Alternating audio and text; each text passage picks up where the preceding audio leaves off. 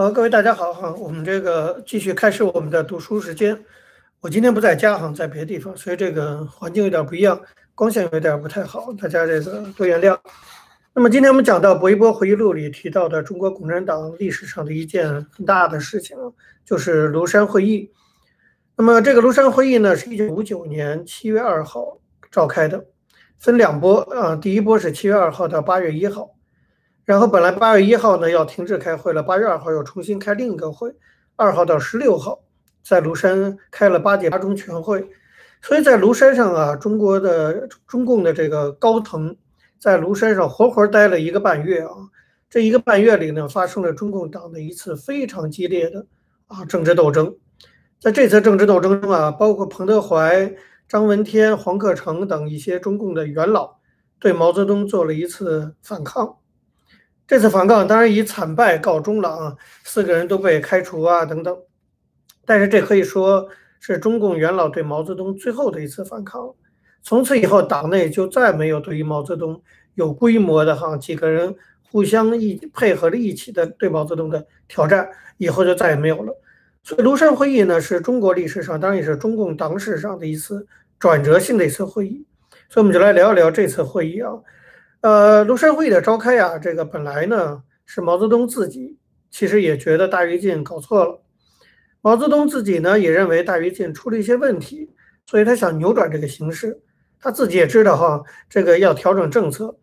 为了扭转形势，这个会议是七月二号开的。六月份的时候，他呢就讲，他说：“看来呢我们一些指标定高了啊，使得我们每天处于被动。”毛泽东还说：“说去年做了一件蠢事。”就是要把好几年的指标在一年内给达到。你看，毛泽东知道自己蠢，哎，这点他还挺有自知之明。他等于变相的承认自己干了一件蠢事。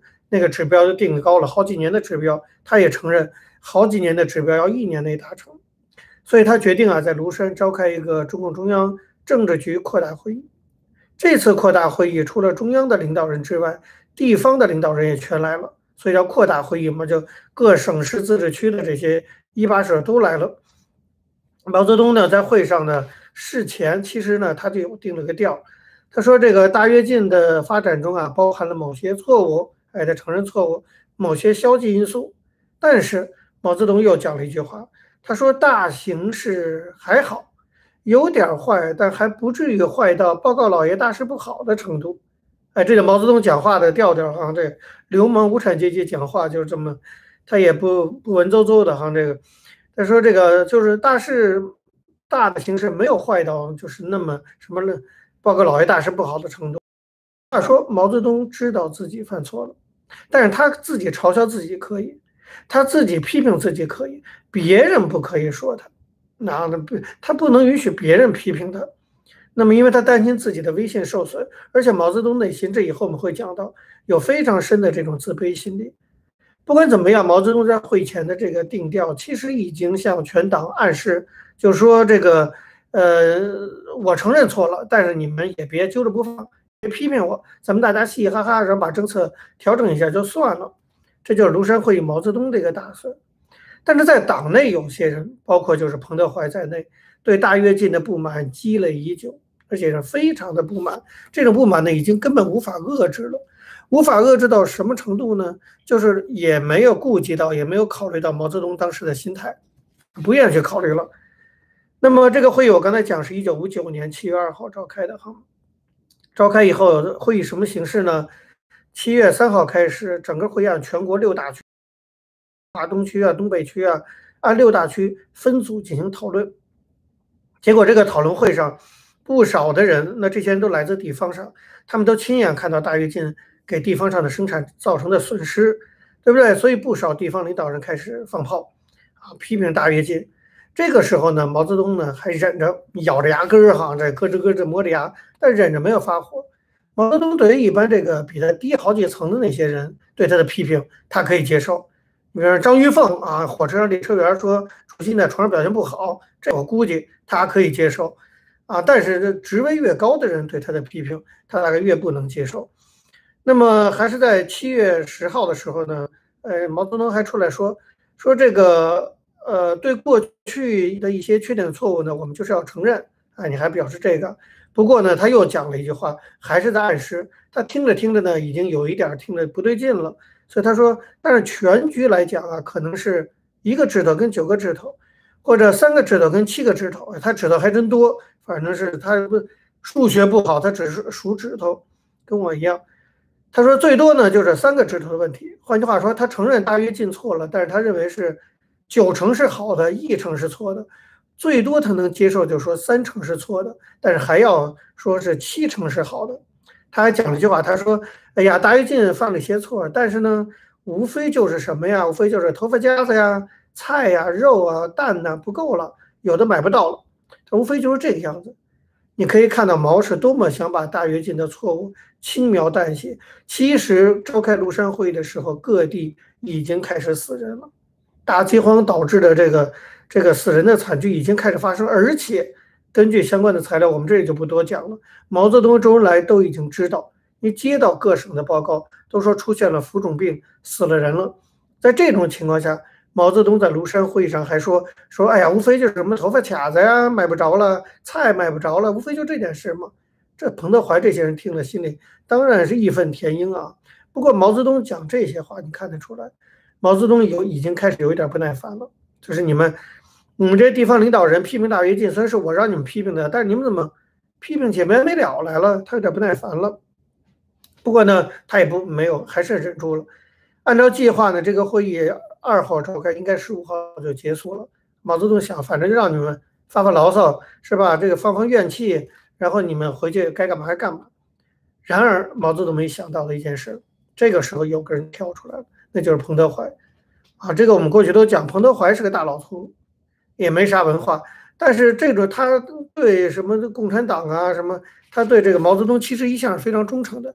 也正是因为他大老粗，所以他心思也没那么细，他讲话历来非常直。他是个军人出身，而且他这个彭德怀呢确实有点骄傲，因为大家知道这个对美作战抗美所谓的抗美援朝是彭德怀指挥的，他对这个中华人民共和国能够稳住政权，那绝对是要排前三名的这个大功臣。所以他确实也有一点自视，好像是这个党的元老大功臣，觉得啊，我都不能讲几句了，抱这种心态，他根本想不到毛泽东就是，当然除了我毛泽东，谁都不能讲几句。这个彭德怀想不到，其实朱德和周恩来都想得到。彭大老粗嘛，想不到，彭德怀跳出来了。本来会议十五号要结束了，彭德怀呢对大跃进非常的不满，他觉得这会上讲的还不够，他自己有一肚子的意见，还没说够呢。所以说是十五号结束，他十二号就去找毛泽东，想跟毛泽东啊见面聊聊。结果呢，毛泽东在干嘛呢？毛泽东睡觉呢。我们都知道毛是个夜猫子啊，经常夜里办公啊，然后这个白天睡觉，跟我们正常人类不一样。但是毛泽东本来也不是个正常人，这个他正睡觉呢，而且毛睡觉你是不能打扰的，跟邓小平打桥牌你不能打扰，然后导致水库溃堤，死了二十几万人一样。毛睡觉的时候谁都不能打扰，要不然毛是惹翻了是不得了的哈。这个彭德怀就被警卫员给轰走了。彭德怀一看跟毛见不了面，回去他说干脆他给毛写信，哗哗一写就写了一万多字哈。不过这里我要稍微穿插几句题外话，因为我学历史的，我看到这儿的时候我就觉得特别有意思，我就在想，历史有的时候真的就是一些偶然事件。你比如说。如果这一次彭德怀求见毛泽东，毛没睡觉，正精神着呢，然后两个人面对面喝着茶哈聊一聊，或许后来的事情就不一样了。这个睡觉真是耽误大事儿，大家能不睡尽量还是不要睡觉，睡觉真是真是耽误事儿哈。或者就你知道，这两个人如果事先能够私下两个人面对面沟通，和给他闹到大庭广众之下互相指责，那是完全不一样的。结果这个。这次就因为毛泽东在睡觉，彭德怀没见着毛，回就写了那封著名的万言书。这是不是历史一种偶然啊？这个可以讨论。写完了，用了两天时间一气呵成，十四号就把信送给了毛泽东。这一下捅了马蜂窝了。这个信里写什么呢？这个当然就是说大跃进怎么怎么不好，大跃进应该检讨，而且觉得检讨不够。这封信，薄一波在他的书里有写。按薄一波的说法，他说整个这封信就是一句话。啊，那意思就是一句话说，应该认真总结大跃进和人民公社运动的经验教训。其实他彭主要是讲这句，就是你这个这么早的结束了，他觉得这个经验教训总结的还不够认真啊，就大家就神仙会聊聊天就算了，他觉得是不够的。当然呢，他在信里呢也写了一些啊，他自己都不知道戳了毛泽东的心窝或者戳了他基点的话哈。你比如说彭德怀说什么？他说这个大跃进啊，就是小资产阶级的狂热性，使得我们容易犯左的错误。这个呢，要了解毛泽东的人都知道，毛泽东最听不得人说的，就说他是小资产阶级。他成天骂别人小资产阶级，就是因为他心里有这个基点，特别怕别人戳他这基点，就是小资产阶级。什么小资产阶级呢？就是你比如说小知识分子。这个毛泽东在文革的时候啊，这个不是在在这个北大的时期做图书馆员，就被那些大知识分子看不起。他又觉得自己也有点知识，那么那当着胡适的面，你想他算什么？那但是毛泽东自尊心很强。所以他非常忌讳人家说他小资产阶级，他觉得人家在讥讽他，就没什么文化，还冒充知识分子。这个了解毛泽东的人，去看很多写毛泽东的传记的人，其实多少都提到这一点，听不得任何人讲他小资产阶级。你要说他大资产阶级，也许他还哈哈笑两声哈。你说他小资产阶级，那那真的就是戳到他了。那么，其实彭德怀说，整个大跃进的特点就是小资产阶级的狂热性。使我们这个党容易犯左的错误。其实这句话，我觉得别说彭德怀是个大老粗啊，这总结的真的是非常非常的精辟啊。中共的历史上的一大问题就是这种小资产阶级狂热性，从陈独秀到李立三到瞿秋白啊，甚至一直到了毛泽东，都是一些小资产阶级的狂热性，马上要实现什么东西，想起来就干啊，最后导致犯左的错误。彭德怀确实对这个党非常非常了解，这句话总结的非常精辟。但是我刚才讲了。这是毛泽东最忌讳的地方啊！那个，那么在之前的小组会议上啊，刚才我不说这分组的那些会上，其实彭德怀的发言比这个信还激烈呢。但那时候毛泽东也就忍了，就听了。你比如说彭德怀这人讲话，他他就是直，那没办法，他这个当兵的嘛。他说这个 这次大跃进啊，要找经验教训啊，我人人都有责任。看你这话就说到这儿，你就停吧。不，彭德怀接着说。连毛泽东同志在内也有责任，你看，这不是挑战吗？我我觉得彭有点半无知半故意，就一来他个性就是这样子，二来他确实觉得，这因为本来这事情也就是这样啊，这些大跃进什么就是毛一个人，这是尤其是毛啊在这推动的，他也确实觉得毛有责任，所以他也故意的就是点了毛泽东的名，谁敢点毛泽东的名啊？彭大将军敢点，他说了一件事儿，他在发言的时候讲毛泽东坏话。挺好玩，这个就是刚才有网友说这个，呃，过去我讲中华人民共和国史，那也就讲过庐山会议，那为什么我现在又讲？就是因为这种史料不断的有新的出来，哈，就是我上次讲的时候，到现在那得隔了两三年了，这两三年会看到很多新鲜的东西，包括薄一波这个回忆录里头讲庐山会议，他就提这个我以前都没有见过，就他讲说彭德怀呢在一次小组发言上讲了这么一一一件事儿。他说啊，他说毛主席家乡的那个公社，去年提的粮食增产的数字，实际上没那么多。彭德怀说，我去了解了一下，实际上只增产了百分之十六。那那个公社吹成多少，咱就不知道了。反正那时候大跃进亩产十三万斤都有。但是这毛泽东的老家的那个公社也搞这种吹牛皮。这彭德怀还自己去看，你这彭德怀事儿也多，对不对？你看别的公社算了，你看毛泽东老家的公社。他说：“彭德怀接着往下说了一段话。他说啊，主席呢也去过这个社，而且我问过主席，我说你了解之后你觉得怎么样啊？然后彭德怀说，主席呢没有谈这个事儿。哎，话说到这儿，其实也就还没听着有什么问题。彭德怀好死不死又加了一句，他说我看呀，他其实是谈过。哎，什么意思？你看彭德怀这句话，他彭德怀意思就是说，毛泽东自己老家那个公社。”谎报这个粮食产量这件事儿，说他不知道，我觉得毛是知道的。你想想这段话等于是什么？等于是质疑毛泽东的诚信，而且要求毛泽东承担责任。因为毛明知道那边谎报产量还瞒下来，一方面让毛承担责任，一方面说这老毛说谎，对不对？我我问他谈过没谈过，他跟我说他没谈过。彭德怀说我看他是谈过。这当然就是对毛的公开挑战哈，在毛泽东看来，这个、这个、这个彭德怀根本就是个刺儿头啊，对不对？成天的这个这个向毛泽东挑衅。毛看了这封信之后，看这本来对彭德怀小组发言就不满，看了他那封信说的是小资产阶级之后，勃然大怒，开始翻脸，决定反击。那么本来说七月十五号哈这个会就要结束了，这各位都在那儿收拾行李呢哈，忙着哈各种拖沓叉呀之类往包里装。哎，这时候突然毛泽东说大家别走。七月十六号那天大家都没走的时候，毛泽东把彭德怀这封信。是彭德怀写给他的私信，就写给主席个人。毛不管，那时候也没什么这个隐私的观念，毛就把这封信加了一个标题，叫做“彭德怀同志的意见书”。加了这个标题之后，引发全体与会人员说别走，继续讨论，就讨论彭德怀这封信。这里毛那老一套又来了，叫引蛇出洞，就是他想看看彭德怀这封信挑战我毛泽东。然后呢？那在庐山上这些领导干部，你们谁都别走，每个人都要表态。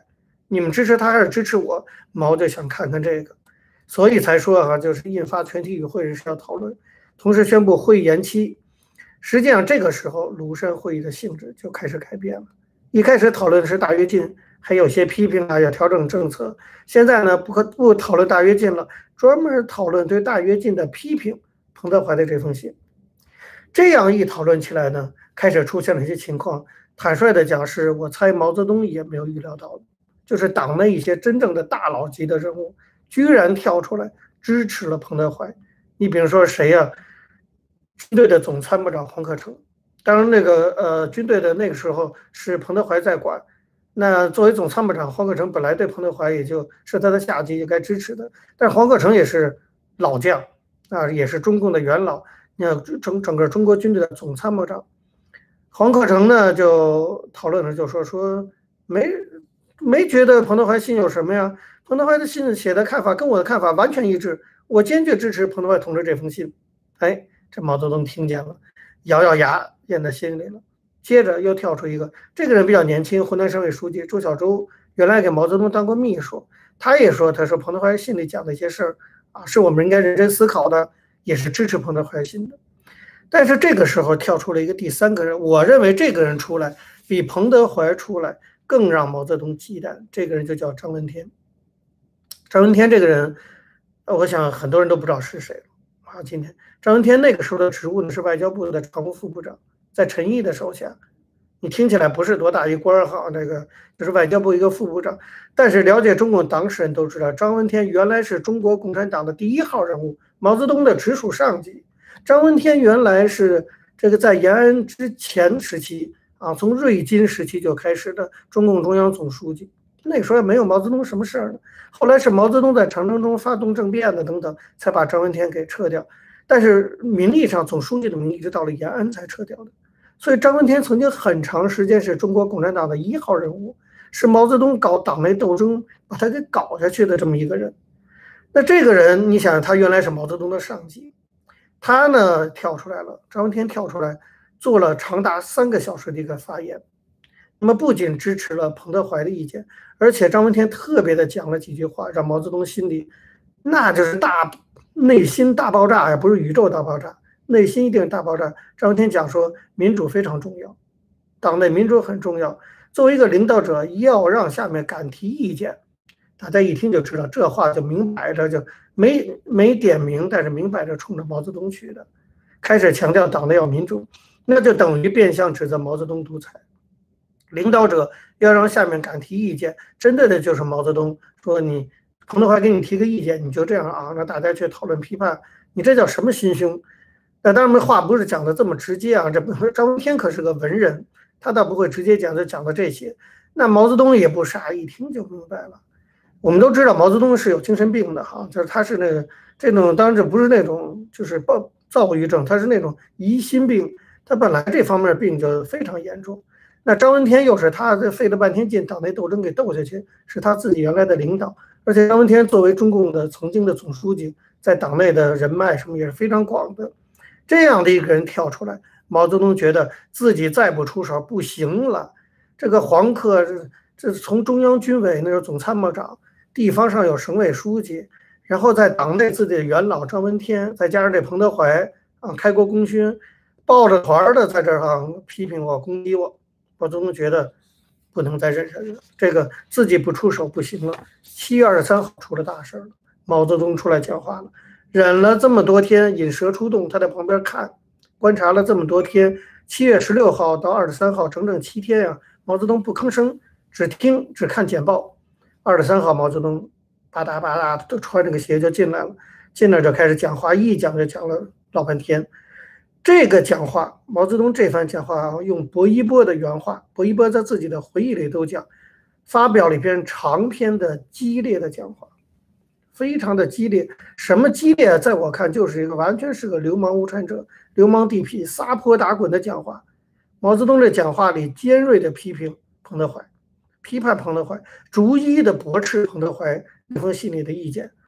那么，当这个讲话非常的长啊，非常荒谬啊，这种毛泽东才是真正的荒谬大师呢啊！大家有兴趣回去看毛泽东在庐山会的讲话，根本不像一个读过书的人讲话啊，这抠着脚丫子老大爷讲话就那个样子。但是不管怎么样啊，这个讲话的重点，薄一波在他的回忆录里，因为我们还是介绍薄一波这本书嘛。薄一波在回忆录里说，他说讲话中有两点值得注意。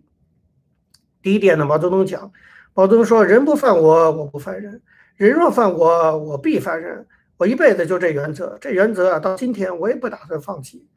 你看讲了这么一番话，天不着天不着地的哈，但是他意思就是说呢，毛泽东认为他被这个彭德怀冒犯了，被这个侵犯了哈，不是性侵，就是就是这个微信上被侵犯了啊。那所以他说人不犯我必犯人。他认为他认为彭德怀主动的去侵犯他，向他进攻了，这是一个。另外呢，显示呢，毛泽东根本容不得被冒犯，所以他说：“人不犯我，我不犯人；人若犯我，我必犯人。”他说：“我这个原则，我到现在我不放弃。”那薄一波说说这句话就是可圈可点啊，这个就表明了毛内心的想法。第二点，毛泽东讲什么？你堂堂的哈这个最高的这个领袖，在这个会上哈讲说，就是因为彭德怀写的封信批评他，毛泽东就在那说讲什么？说这个。如果解放军不跟我走啊，那我就跑到农村去，我上井冈山，我另行组织组织一个党。你这叫什么话？你想这种话放到任何的一个时代，这只有毛泽东敢讲这种话，任何其他人讲直接就枪毙了。哎，毛泽东就这么讲，就说你看你们现在都批评我，行啊，那我不干了，我走了，我带着解放军走，解放军不跟我走，我我就到农村，我再组织一解放军。这这根本就是撒泼打滚了，哈，这泼妇骂街了，显示毛泽东这种。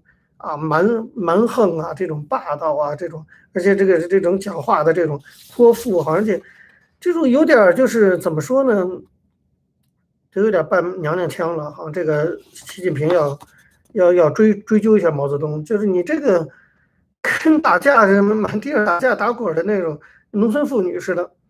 毛讲了之后，整个的会议好像，毛这次讲话。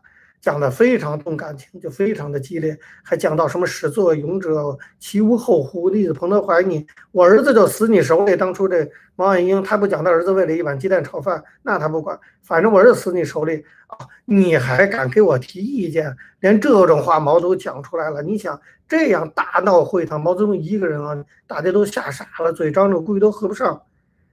整个的会议呢，当时立刻就转向，谁也不敢啊，这这个在顶顶撞毛泽东哈，整个会议就改成批判彭德怀。毛泽东说：“彭德怀，你就是右倾机会主义。”所以接下来的召开八届八中全会，八月二号，毛泽东又把没来的什么林彪啊，那都不来开会的时候，你必须得来。邓小平那时候本来前一段会也没有参加，那现在要开八届八中全会，把没来的人也全叫来了，全党的高级干部都叫来了，当着全党的面，毛泽东说批判彭德怀。我这个标题写了哈，毛泽东、彭德怀对骂，互相骂娘。有些人不敢相信哈，说这个怎么这个彭德怀敢骂毛泽东娘？这就是彭德怀的这个你你你说他好的地方吧，也是他确实就是给自己惹祸的地方。其实大家有兴趣可以看苏小康，他当初八十年代的时候写的《乌托邦记》，那里写的更详细。那你要是觉得说苏小康哈反党分子写的你不信，这是薄一波自己写的。薄一波在他的回忆里详细的描述了那一天哈，就是有一次在政治局常委上开会，政治局常委朱德也在呀，周恩来也在呀，党的最高的陈云呐，什么这些邓小平都在，就在这个会上当着这么多这个党的高级干部的面哈，彭德怀跟毛泽东对骂起来了。当然现在彭德怀先骂，还彭德怀说这个华北会议就过去。八竿子的旧账都翻出来了啊！华北会议什么时候开的啊？这不知道。华北会议，他指着毛泽东的鼻子说：“华北会议，你骂了我四十天娘，难道今天庐山会议我骂你二十天娘都不行？你是共产党开会还是黑社会？这是黑社会里骂架的哈，这袍哥这个整个是一个。他彭德怀也真是大胆哈，就是你那时候你批评我四十天，而且他不用批评这词儿，直接说骂娘，你骂我四十天娘啊，那我现在庐山会我才骂你二十天娘，哦，你就不干了，就这么骂毛泽东。”毛泽东也火了，毛泽东说好好好，说我欠二十天的账，我看干脆给你补二十天，让你骂四十天，满足你骂我娘的一心愿，行不行？毛泽东，这个国家主席彭德怀国防部长，这就是中国共产党开会的啊！一国家主席、国防部长互相说，我骂你二十天娘行不？毛泽东别说二十天了，你骂我四十天娘，满足你骂我娘的欲望。原话。这还都是原话，这就是中共最高层的素质哈。讨论问题的语言就是这个样子。好，这个两个人你想闹到这个程度，彭德怀也是豁出去了，那毛泽东呢，当然也是不可能收场了哈。最后呢，就是通过个决议，到了八月六号，这个八届八中全会通过了关于以彭德怀同志为首的反党集团的错误的决定，一下子彭德怀就变成反党集团了。中国共产党经常干这种哈匪夷所思的事。赵子阳是党的总书记，然后他说赵子阳反党，自己反自己。彭德怀是创党元老啊，这个建国的功勋，结果就是因为对大跃进这个农村政策不满，立面立马成反党集团。而且毛泽东说你们有一个俱乐部，你们在一起串联啊，那组成的反党集团谁呀？你可以想象是谁，就是黄克诚、周小舟、这个张闻天。这几个人平时其实除了黄克诚跟彭德怀联系比较多，你想周小舟一地方的省委书记，张闻天一外交部副部长，能跟彭德怀有多少接触？没有。现在都说他们就是一个反党集团，而且是阴谋策划好的，向党进攻的，要推翻这个毛泽东同志统治的反党集团。整个八中全会就通过这么一个决议。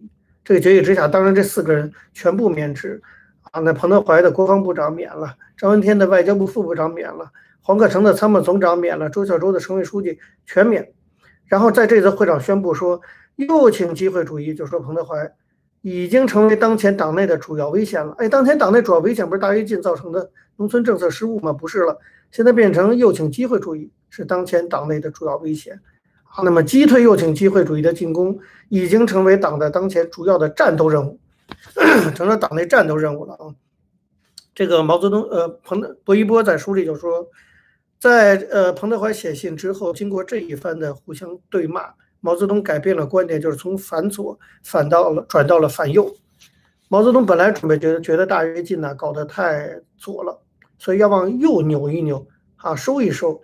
结果这么，彭德怀一批评说说你搞得太左了，哎，毛泽东较上劲儿了，说你不说我左吗？我就是左左，老子左给你看，老娘就左给你看是吧？